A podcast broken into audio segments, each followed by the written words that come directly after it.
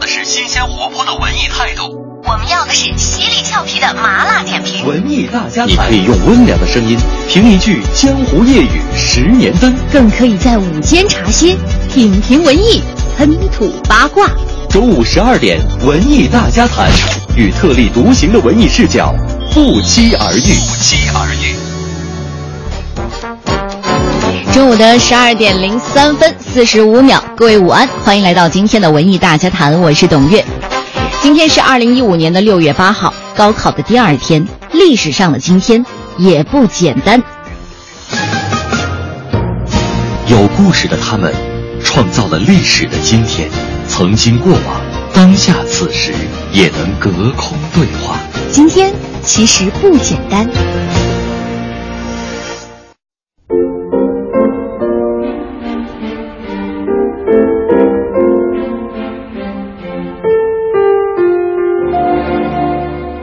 每年的六月八号这一天，是德国作曲家舒曼的诞辰，也是我国二胡鼻祖刘天华离世的纪念日。一来一去，他们都对世界音乐有着重要的影响。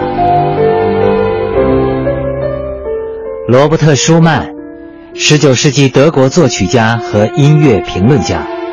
二百零五年前的今天，一八一零年六月八号。诞生于德国东部莱比锡附近的小城茨维考，他的父亲是一位精明能干的书商，具有相当深厚的文学素养，这对舒曼后来的文学造诣影响至深。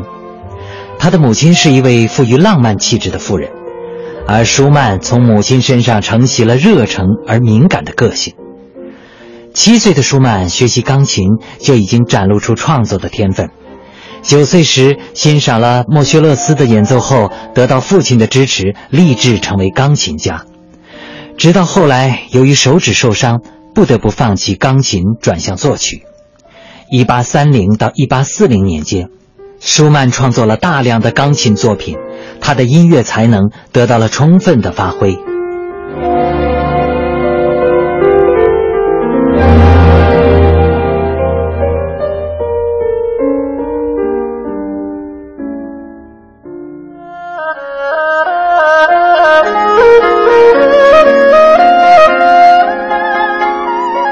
刘天华，一八九五年生于江苏省江阴市一个知识分子家庭，在常州中学求学时，参加了校中军乐队，学习吹军号和军笛，并开始接触西洋铜管乐。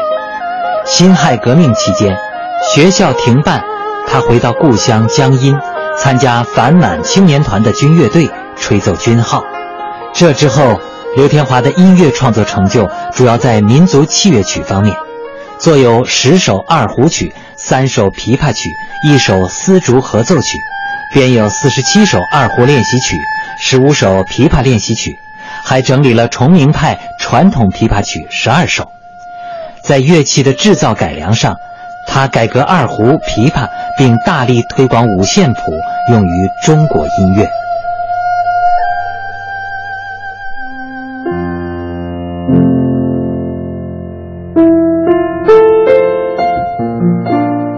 舒曼是浪漫主义时期重要的音乐家，而刘天华则影响了中国传统音乐二胡。他们是属于过去的，也是属于后世的。舒曼和刘天华的音乐创作，更重要的是他们那种执着的音乐精神，以及对后世乐坛产生的深刻而长远的影响。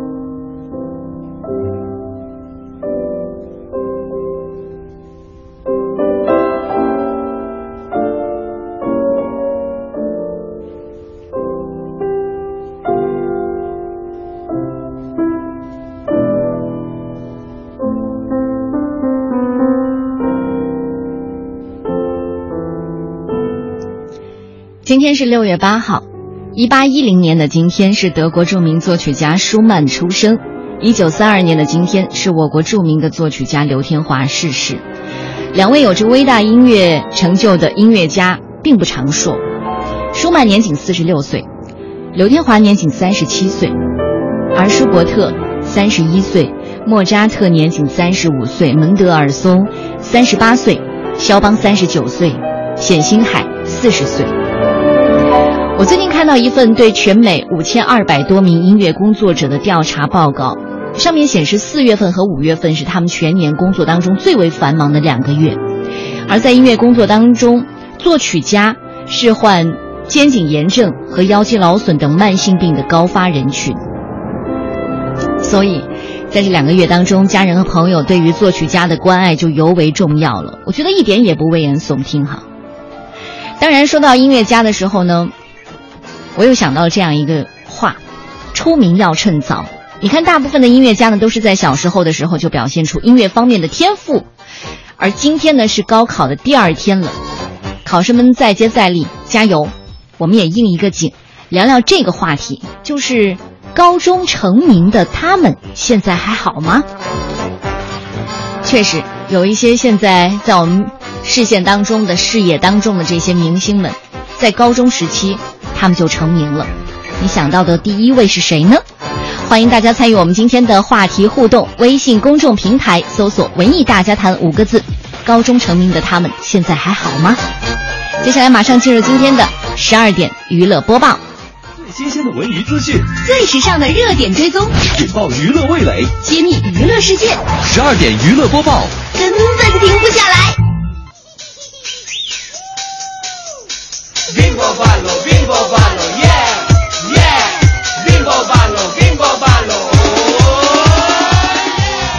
今天的十二点娱乐播报呢，我们关注的头条呢就是乐嘉。昨天晚上呢，安徽卫视超级演说家总决赛在京录制，乐嘉在节目现场喝了酒，结果呢醉酒之后失控，满口爆粗，脏话不断。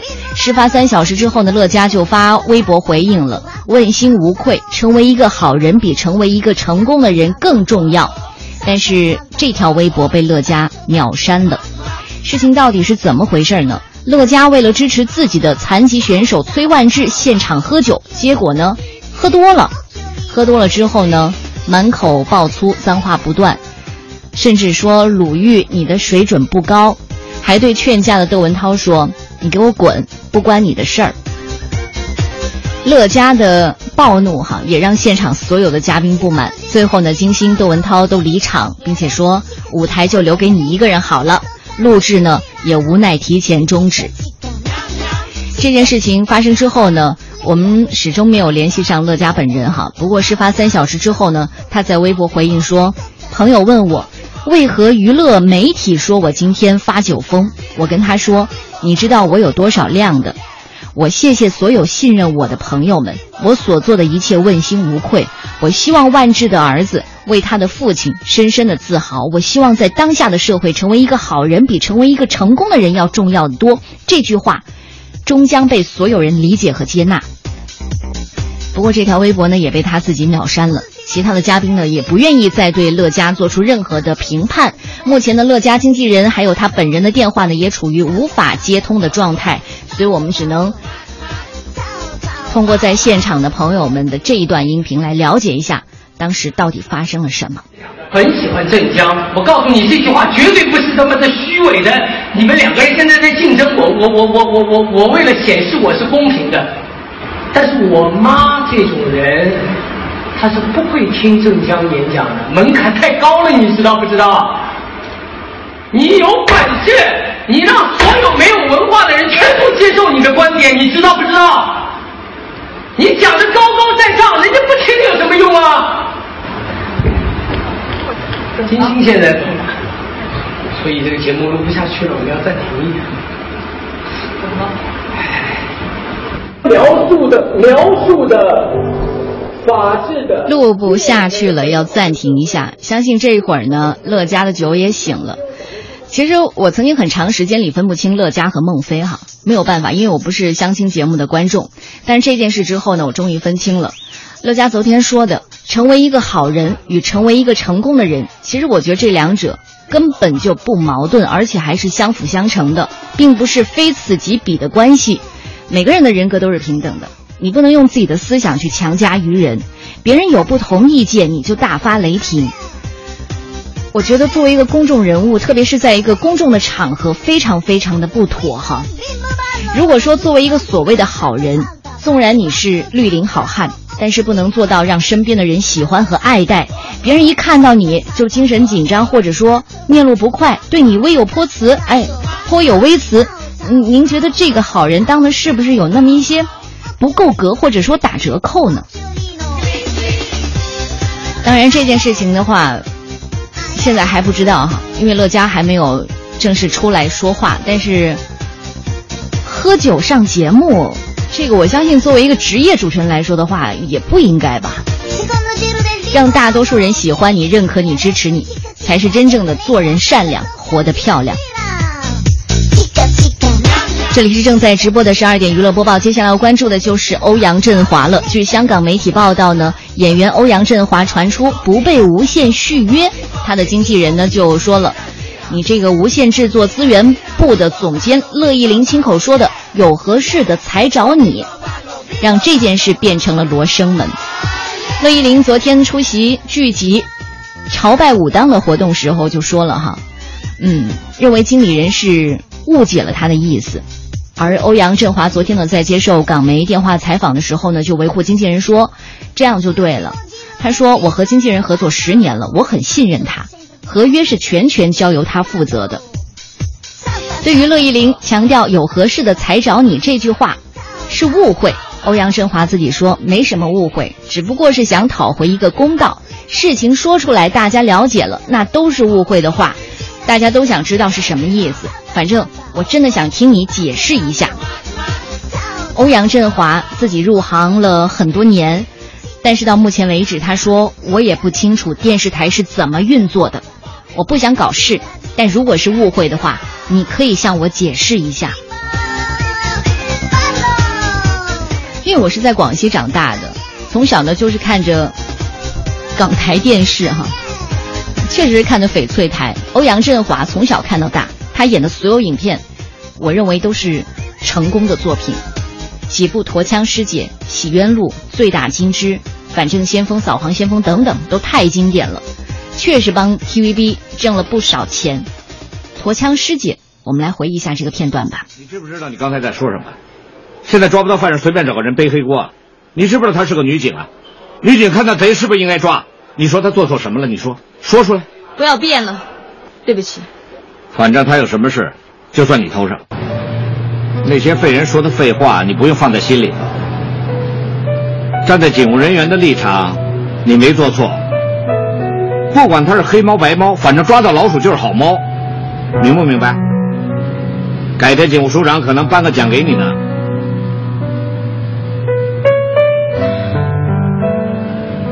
我明白，刚拆没多久就遇上这么大的场面，心里一定七上八下的不舒服。不过你想一想，那些歹徒那么凶悍，换成是别人也一样会开枪打他的嘛，对不对？你还跟他客气？这就是欧欧阳震华哈，有合适的才找你。乐意玲这句话确实过分了，我觉得有点嫌弃的意思。欧阳震华不如考虑来内地发展吧。美味天王，来自欧阳震华。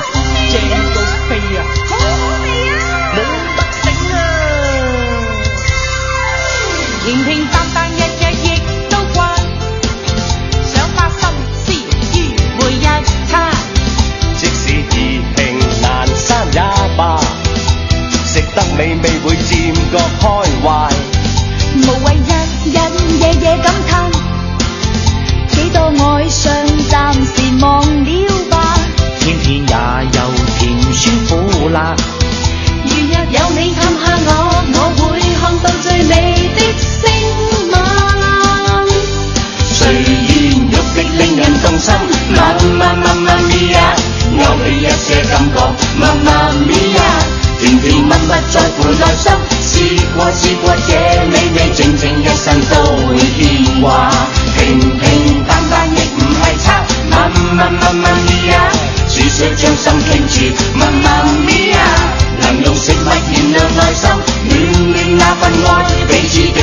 始終不會分家。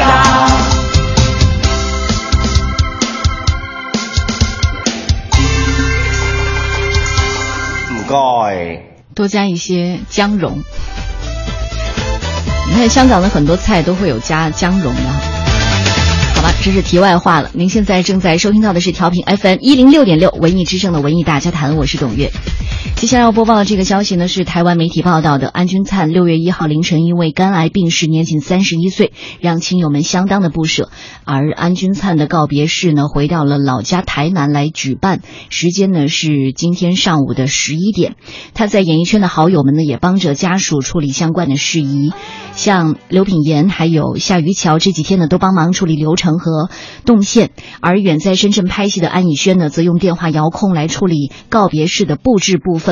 而三月呢，才刚刚剖腹生下女儿的纪晓君呢，没有办法参加告别式，但是呢，她选择亲手准备安钧璨最喜欢的东西，送挚友最后一程。昨天呢，纪晓君在呃起了一个大早哈，在微博上呢就贴出了照片。小安天使，明天没有办法去台南参加你的告别式，相信你一定会体谅我现在的状况。他一早呢就起床准备了安钧璨最喜欢吃的烧酒鸡，虽然小小的碗对。你来说应该是很大的锅了吧？等一下，让艾琳帮你送过去。想吃随时可以吃，或是明天你离开的时候可以路上吃。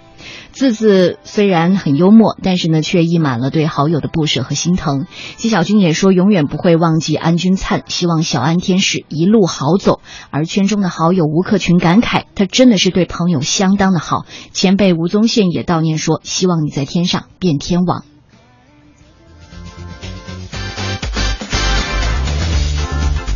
再来关心一下董浩叔叔吧。还记得当年的大风车、菊萍姐姐、董浩叔叔金龟子吗？对于不少八零九零后来说呢，这一些央视少儿节目主持人呢是他们集体的记忆。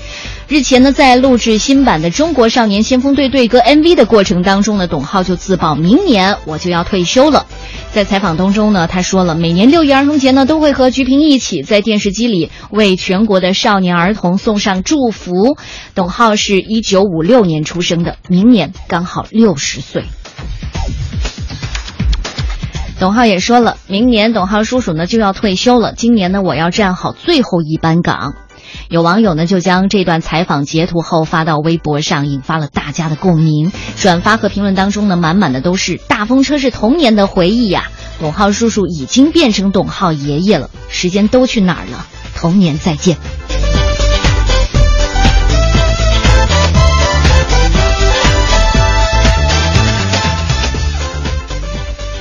相信在前段时间爆出袁冰要结婚的消息呢，还是让很多的韩粉们为之心里一颤哈。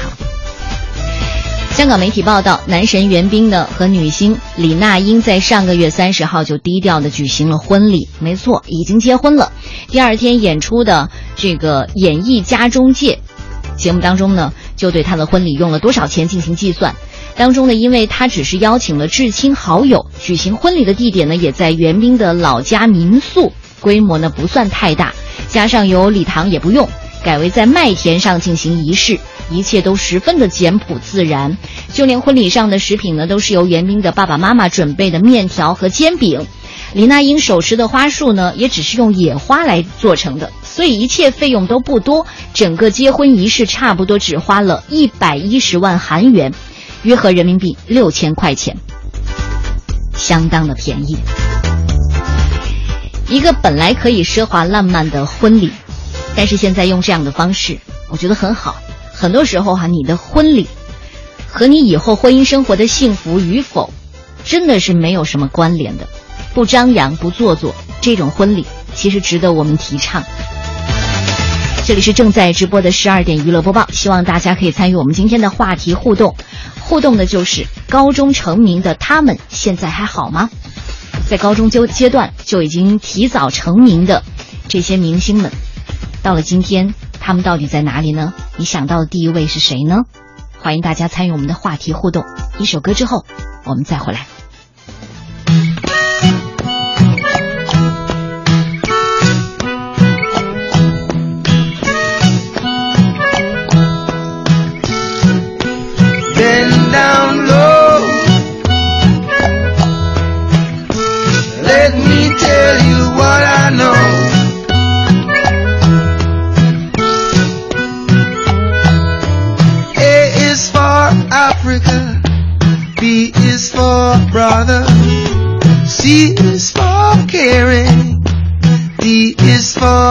Dada.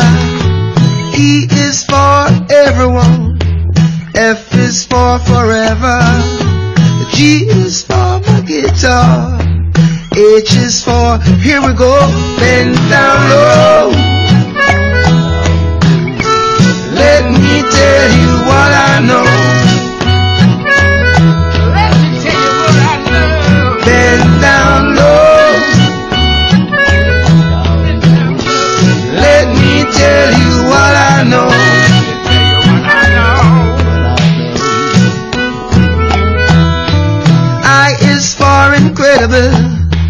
J is for the jamming. K is for a kiss. L is for loving. M is for mommy. N is for nice. O is for oh my.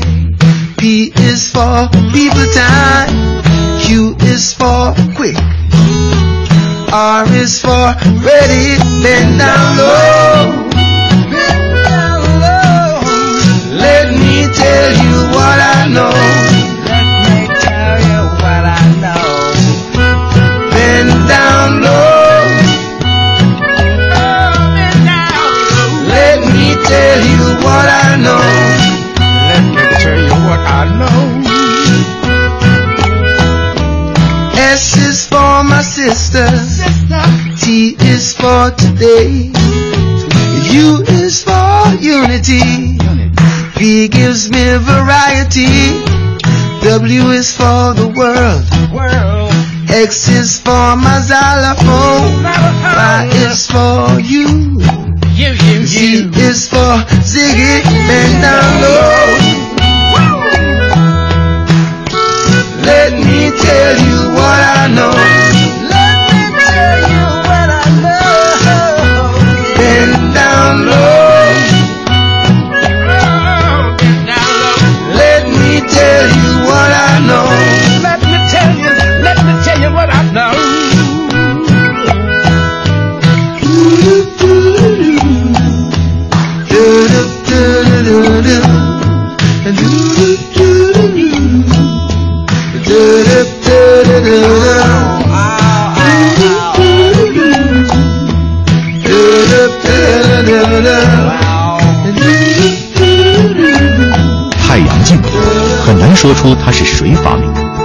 在二十世纪初，因为专供驾驶员使用而成为富有和时髦的象征。一副太阳镜不再是奢侈品，甚至可以为了搭配衣服，每天佩戴不同的款式，在耀眼的阳光下成为万众瞩目的焦点。但在高海拔地区，强烈的阳光照射很可能让孩子的双眼失去光明。一副优质的太阳镜，不仅能阻挡百分之九十九点九的紫外线，更能阻挡他们走向黑暗。你好，我是海洋，你愿意和我一起加入爱慕行动吗？二零一五中央人民广播电台爱慕行动，爱要让你看得见。中午的十二点三十一分四十三秒，欢迎大家继续回来，这里是正在直播的文艺大家谈，我是董月。我们今天的话题是高中成名的他们现在还好吗？高中就成名了，除了自己运气不错之外，当然你也必须有那把金刚钻。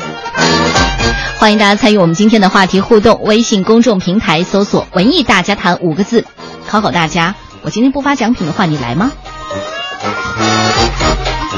今天呢是高考的第二天了。昨天晚上呢，我在互联网看到一张帖子哈，对不起各位书友了，因为要参加高考，凌晨没有准时更新，刚考完数学就立即赶到考场旁边的网吧把章节上传了。大家放心吧，明天考理综，老九信心十足，今晚会抽复习的时间继续写更，争取补起来。高考对我来说虽然很重要，但是各位书友对我来说却更加重要。成绩可以不要，但是却绝对不能欠更，这是我的原则。说实在的，我真的会被这段话给镇住了。昨天晚上的时候，老九是一个网络小说，九五后高考生。你想在这个年纪就非常清楚自己的理想和追求是什么？然后我就想到了那句话：出名要趁早。你想到的第一位高中就成名的人是谁呢？韩寒，对不对？之前呢，我们考虑说今天来盘点一下二零一五年各地的高考作文题吧，但后来发现不新鲜了，所有的媒体都在做这样一道题，这是每年高考第二天。所有的媒体雷打不动要做的选题，但是说到作文哈，今年的作文还是有一些新鲜突破的地方，就是已经不限制题材了。你能写诗对吧？你要写得好的话，再也不会拿零分了。好吧，回到我们今天的话题，就是说在高中成名的人，那首先想到的确实是韩寒。韩寒在初中的时候呢，就开始发表文章了。并且呢，作为体育特长生，升入了上海市松江二中。高一的时候，那是九九年，就以一篇文章《杯中窥人》获得了首届新概念作文大赛的一等奖。后来因为期末考试七科不及格留级了，被报道之后呢，引发了社会关于素质教育政策，还有学校应当培养全才还是专才这样的系列教育问题的激烈讨论。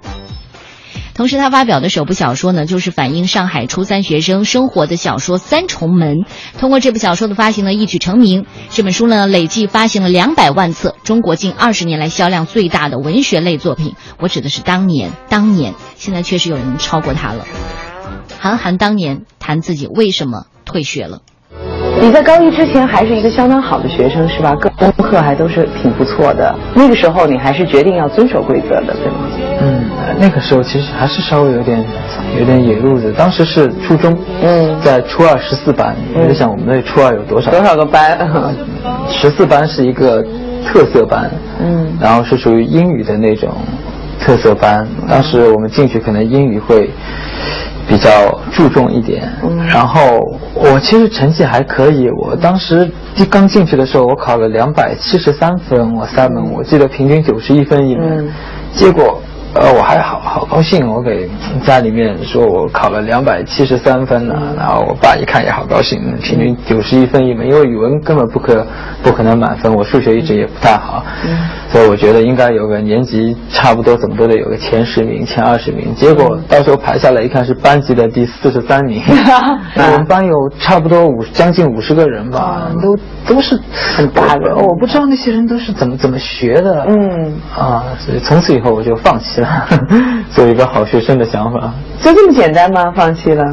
啊，我觉得未知在那个，我不知道，我觉得我自己已经做的挺好了，但是没想到别人还都这么好。关键是我对这件事情不感兴趣，都那没有必要在上面为了为了争一个我不感兴趣的第一去嗯拼死拼活的。但你语文课一定要争第一是吗？不不不，我争不了。我语文课，我我语文课我作文。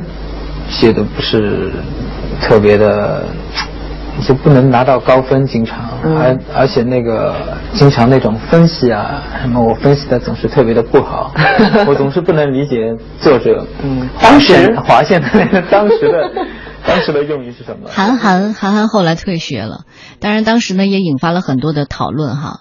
我有时候会把韩寒搬出来，然后跟我爸去争论，然后他就说：“你不是韩寒，别跟我说他。”别跟我提他，好吧？看看他的出版人陆金波又是怎么说的。当然，你可能会说，哎，因为他的书基本上都陆金波出的，所以他当然站在他那一边了。站在那边又怎么样？听听人家是怎么说的。我觉得万万界对韩寒好像最容易说的就是是一个就特别叛逆的一个一个青年，然后从十七岁开始成名，他也一直扛着这个标签儿。但恰恰相反，我觉得他是一个标准的好青年，呃，从来呃不喝酒，然后从来不去这个任何的娱乐场所，别人很难见到他，但是见到他的人就会发现彬彬有礼的啊，跟说什么都是啊，好的呀，都是可以。当然，肯定是个天才，因为这个大家都从他的作品里面看到。但是他的呃性格啊，或者他的为人处事，还是呃很标准的好青年。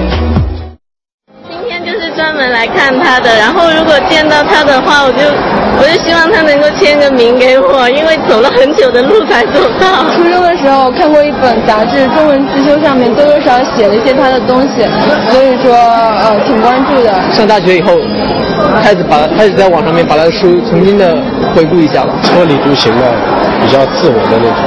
你生活当中是这样吗？呃，初二、初三的时候也受他影响吧。可能吸引我们的不是他那种那种完美，可能是吸引的反而是一些小缺点、一些小毛病。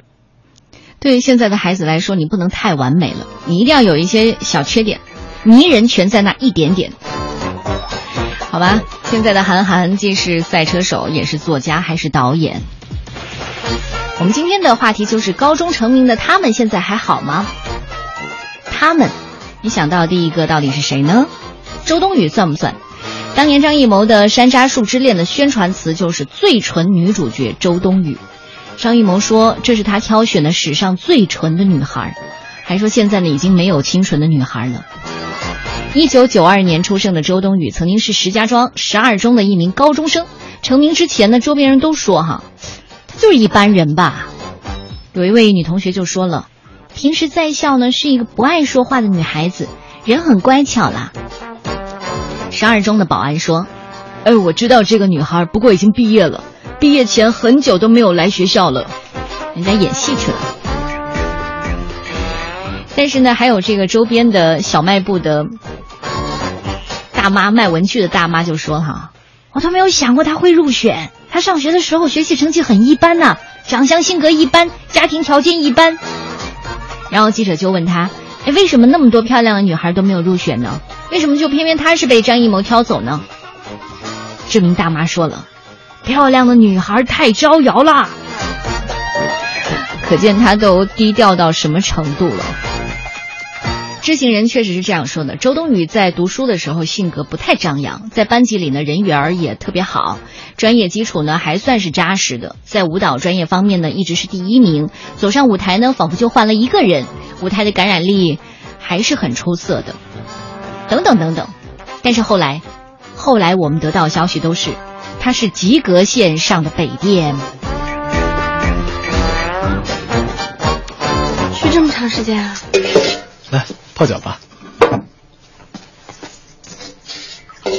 我给你变个魔术吧，闭上眼睛，睁眼吧。哎，你怎么变的？不行，我不能把脚放在山楂树里，把它弄脏了。对，不能弄脏它。刚刚在小卖部买的，人家都关门了，说了半天好话呢。这就是山楂树结的果子吧？真好看。我就知道你喜欢。周冬雨，虽然现在呢会有一些网络报名说，哎，你看现在上了北电吧，然后戏是一部接着一部吧，不就混的吗？怎么能这样说人家呢？我觉得好歹现在已经慢慢的脱离了当年演山楂树的那个形象，他也在挑战自己吗。拉好窗帘。高中时期就成名的还有一位郎朗。目前在国际音乐界当中最知名的中国钢琴家了吧？八二年出生的，三岁的时候开始学琴，五岁就在沈阳钢琴比赛当中拿到第一名，十三岁获得第二届柴可夫斯基国际青少年音乐家比赛第一名，九七年的时候就被美国费城柯蒂斯音乐学院录取。九九年的时候，那年他十七岁，紧急的替身。身体突然间不舒服的美国钢琴家安德烈瓦兹登台，然后就取得了戏剧性的成功。这之后，两年之后，在著名的纽约卡耐基音乐厅举办了个人首演。同年六月，参与了费城管弦乐团成立一百周年亚洲巡回演出。他还是有史以来第一位和芝加哥交响乐团合作录制唱片的中国钢琴家。所以后来他被评为。最能改变世界的二十位少年之一，还说他是一位真正的诗人，一百万人中才有的一个天才。你会发现很多的这个音乐家哈，真的是必须得在少年的时候就把这个童子功打得很结实、很牢。当然不像一般的演员了。演员，你可以说，哎，我从小就是一个普通孩子成长起来的，只是我运气比较好，被某导演挑中了，然后走上了演艺道路。所以，作为音乐家，我觉得你更应该把你的敬重、你的尊重拿出来，因为那打的真的都是童子功啊。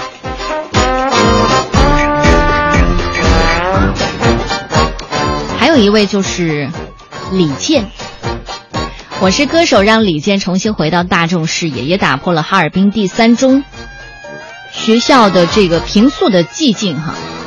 高中的班主任叫江河。就对李健的男神新身份感到费解。已经过去二十多年了，李健呢始终跟同学还有老师保持联系，有时呢回哈尔滨呢也会到班主任家里玩儿。水木年华刚火的那会儿，同学们还爱拿他开玩笑。班主任说了，总是不说话，好像当明星这事儿吧跟他没有多大的关系，因为在他的高中班主任眼里呢，他不仅没有那种名人的神秘感。而而且还会和时代有点脱节哈。而我们班有一个微信群，李健呢是没有智能手机的，没有微信的，但是有同学打电话或者是发短信呢，就能找到他。高一那年，李健在校艺术节上唱了一首谭咏麟的《朋友》，把全校所有的人都吓了一跳，太像了。一个十五六岁的孩子能把谭咏麟的声音和粤语模仿的这么像，包括他的音乐老师张铁忠。现在回忆起那个场景，还有些激动。就是你一闭上眼睛吧，根本就是谭咏麟在你面前唱。后来呢，学校搞了一个电声乐队，李健就在其中弹吉他、电吉他，然后张铁忠每天跟他们一起排练。老师和李健相差八九岁，很快也成为了朋友。在一九九三年的时候，全国只有六所经过教育部批准可以特长招特长生的高校，然后。这个音乐老师就说了，当时政策比较宽，特长突出的都可以免试保送。另外呢，高考加分的幅度也很大。那一年，清华大学以艺术冬令营的方式选拔特长生，李健参加了，凭借说句心里话，拿下清华五十分的特长加分。后来听说呢，其他高校也盯上了李健，清华就决定，我直接保送他吧。听听这首歌吧，看看他唱的像谁。亲爱的兰迪，我的弟弟。你以为是李宗盛吗？你很少赢过别人，但是这一次你超越自己。虽然在他离开学校的时候，所有的人都认为他不会有出息，可你却没有因此怨天尤人，自暴自弃。你知道我不在意，因为许多不切实际的鼓励，大都是来自酒肉朋友或是远方亲戚。我知道你不在意，因为许多不切实际的鼓励，大都是来自酒肉朋友或者远方亲戚。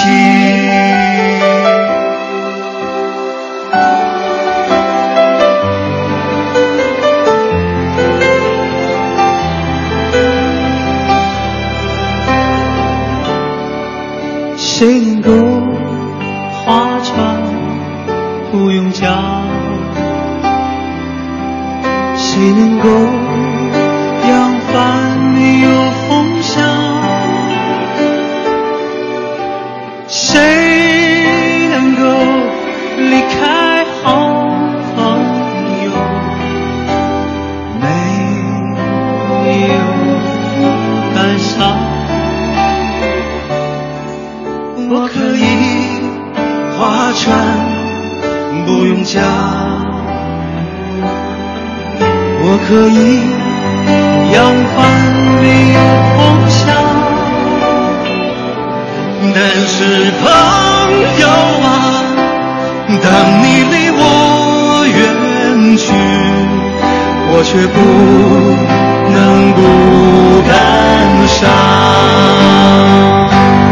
但是。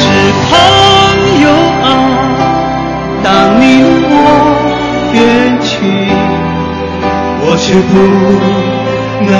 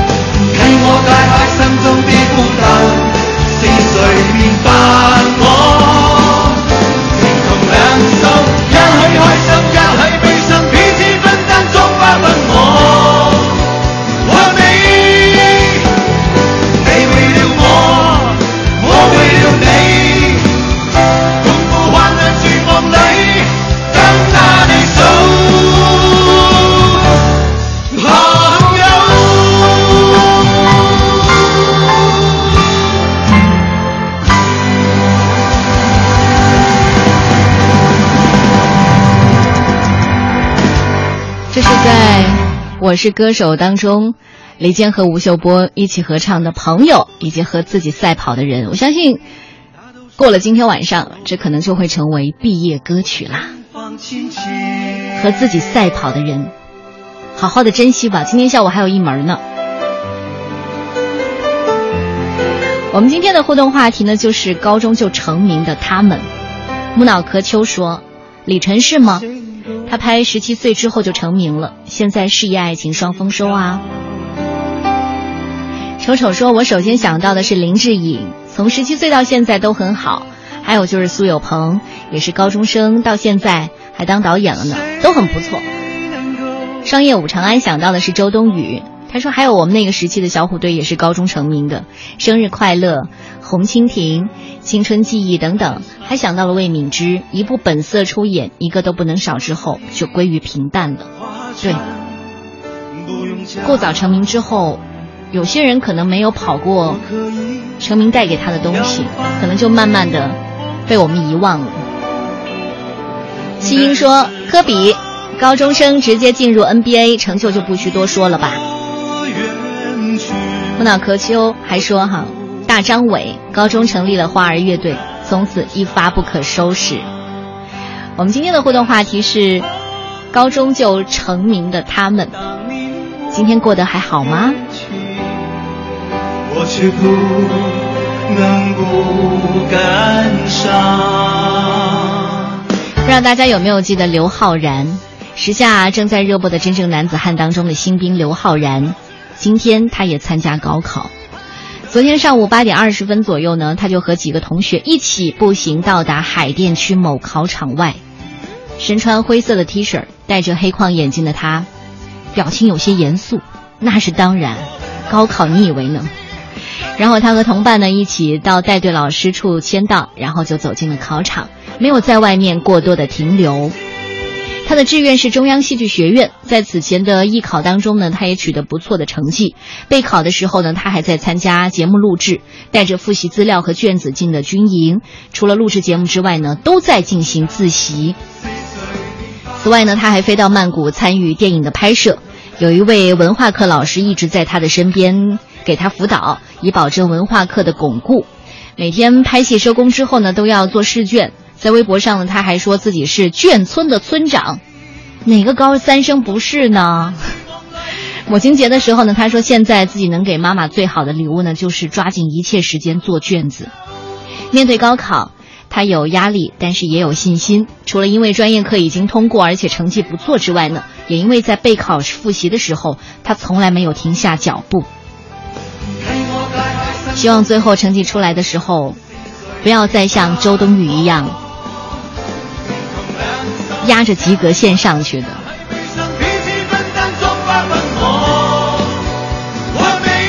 刘昊然，你记得他的是《真正男子汉》，还是记得的是《北京爱情故事》？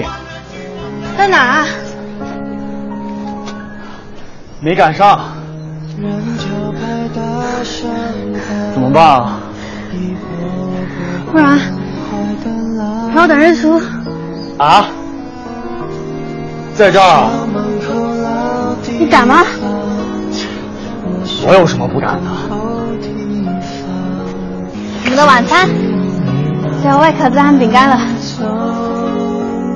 那你喝什么？还有备用的。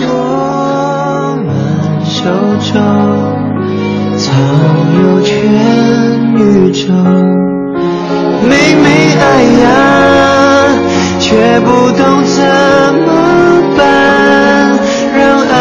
强忍不折断，为何生命不准等人成长就可暖暖的，滑滑的，很香，很甜，这就是我想象中初吻的味道。这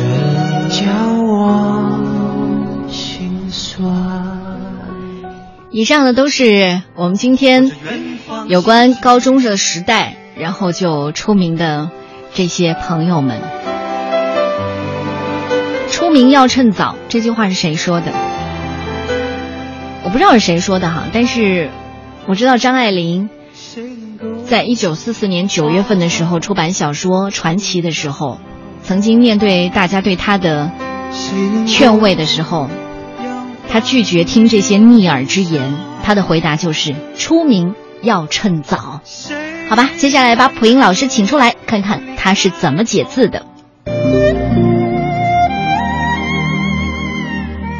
少年成名当然是一件很得意的事儿，家长、学校都会拿这些小名人来炫耀，引以为豪。但对这些小名人本人，究竟少年成名给他们带来了什么呢？我们来看名人的“名”，是一个夕阳的“夕”，表示天色昏暗；下面一个“口”，表示说话。这个字是表达了这样一个场景：天色昏暗下来，古代也没有路灯，也没有手电筒啊，黑不溜秋对面过来一黑影，谁呀、我张三。张三就是名了。以前啊，中国人的名和字是分开的，姓关名羽字云长是吧？姓张名飞字翼德，那么字呢是尊称。这个古老的汉字呢，告诉我们名的本质呢是称呼自己的一个符号，并非真正的自我。名的特点，首先呢是一种标签儿。哟，这不是小天才作家吗？得，你要念一白字儿可就惨了，还 天才作家呢。可这天才作家是你们贴给人家的标签好吗？十七八岁正是年轻人寻找自我、确立人生观的迷茫阶段。普通人可以和父母交流，和同学探讨，可小名人已经被贴上标签了，很难找到自己的知心朋友，内心的孤独是可想而知的。名人走到哪儿都会被认出来，固然能够满足虚荣心，天下谁人不识君呢？但是既然都认识你，就没有自由了，好像时时刻刻都生活在舞台上，这就是为名所累。为人处事最难的就是平常心，而一个小。